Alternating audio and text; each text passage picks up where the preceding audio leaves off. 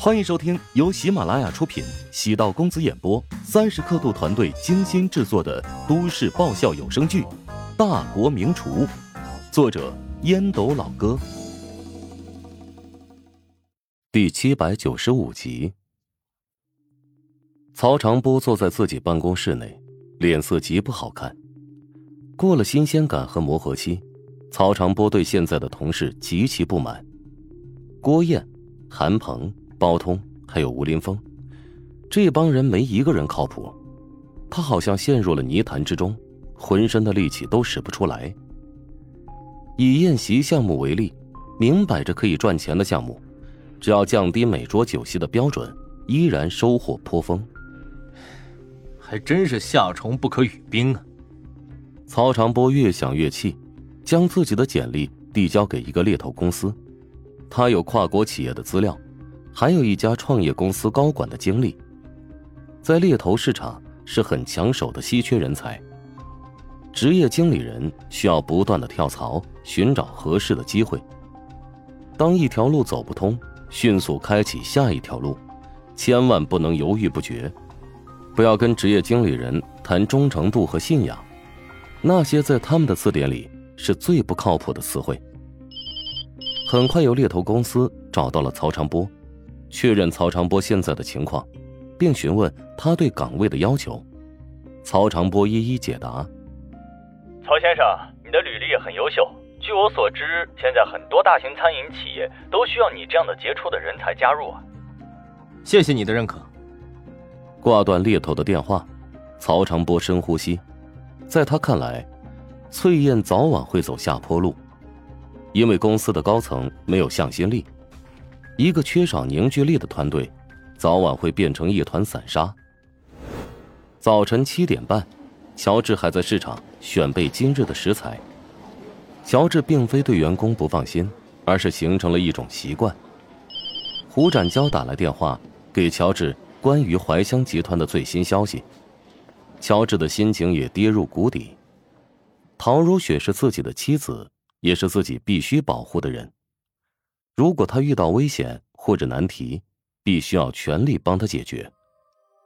怀乡客栈的老员工计划早上九点左右在怀乡集团总部聚集。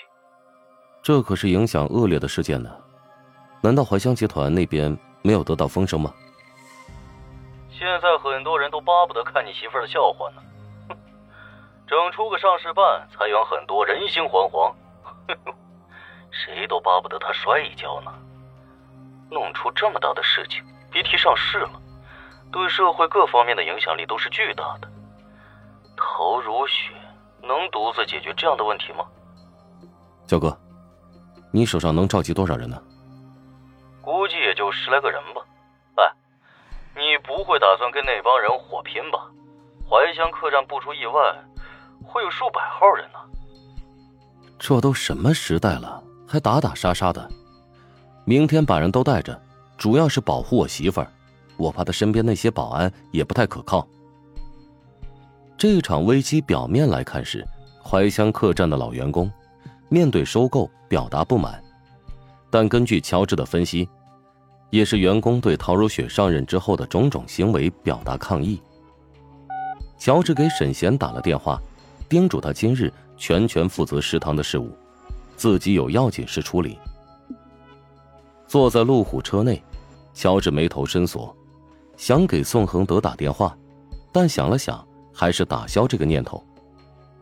他和宋恒德惺惺相惜，但不代表能说服宋恒德站在陶如雪的立场，帮他梳理这次内乱。开车抵达怀香集团大厦，已经无法驶入地下停车场，路口被封堵，车辆根本没法开进去。乔治早就做好心理准备，在附近找了一个停车场，将车停下。怀香大厦的门口聚集了有数百号人，拉着横幅，带头之人拿着话筒喊着口号：“无良无德怀香集团，确立资产奸人事业，摧不人心，罪恶陶如雪，罪恶陶如雪。”乔治和胡展交会合，除了陶亮之外。还带来了十几个青年。胡展娇望着越来越多的围观者，苦笑道：“哎呦，这样下去可了不得呀！你们跟我进去吧。”集团会议室内气氛压抑，唐如雪面沉如水。谭振宇宋恒德道：“老宋，你赶紧想想办法呀！”宋恒德淡淡的扫了一眼谭振，无奈的说：“有人砸了别人的饭碗，我又没能力给他们饭碗，你让我有什么办法？”陶如雪扫了一眼宋恒德，他第一反应是宋恒德从中捣鬼，想要让宋恒德给自己出谋划策，显然不太现实。陶如雪问谭震。报警了没有？已经报警了，也跟媒体打好招呼了。纸包不住火，现在媒体如此发达，不出意外的话，很快就传得人尽皆知了。怀乡客栈这么多年一直处于亏损，员工们的工资都是集团额外分拨的，难道我们要养他们一辈子吗？我们是有义务要养他们。虽然怀乡客栈近几年一直亏损，但是也曾辉煌过呀。那几年没少给企业带来丰厚的利润，不能当他无法带来利益时就无情的舍弃，至少我做不到。宋叔，我很尊敬你，但是你在做一件触及底线的事情。宋恒德微微一怔，意外的望着陶如雪：“你什么意思？莫非你觉得外面这些人都是我安排的？你想要得到什么，可以跟我开诚布公的讲。”但没有必要用这种鱼死网破的办法。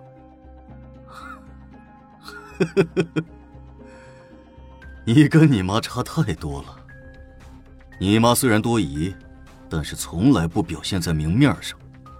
但是你对我的疑虑已经浮于表面。罢了，我今天当着众人的面宣布，辞退怀乡集团总经理职务。说完此话。宋恒德将工号牌重重的拍在桌上，所有高层面露吃惊之色。曹鼎见机不对，连忙凑到陶如雪身边，低声道：“董事长，宋总可是怀乡集团的定海神针，如果他现在真的辞退，公司的军心彻底乱了，不出意外，整个公司的运营会停摆的。”陶如雪也不知道为何会变化到如此地步。总觉得哪儿不对劲。陶如雪返回办公室，秦佑成敲了敲门，手里拿着一杯咖啡，好奇道：“如雪，怎么了？看你心情不佳。”“唉，怀乡客栈的老员工聚集闹事，宋恒德要求辞职，我总觉得遇到了一个陷阱。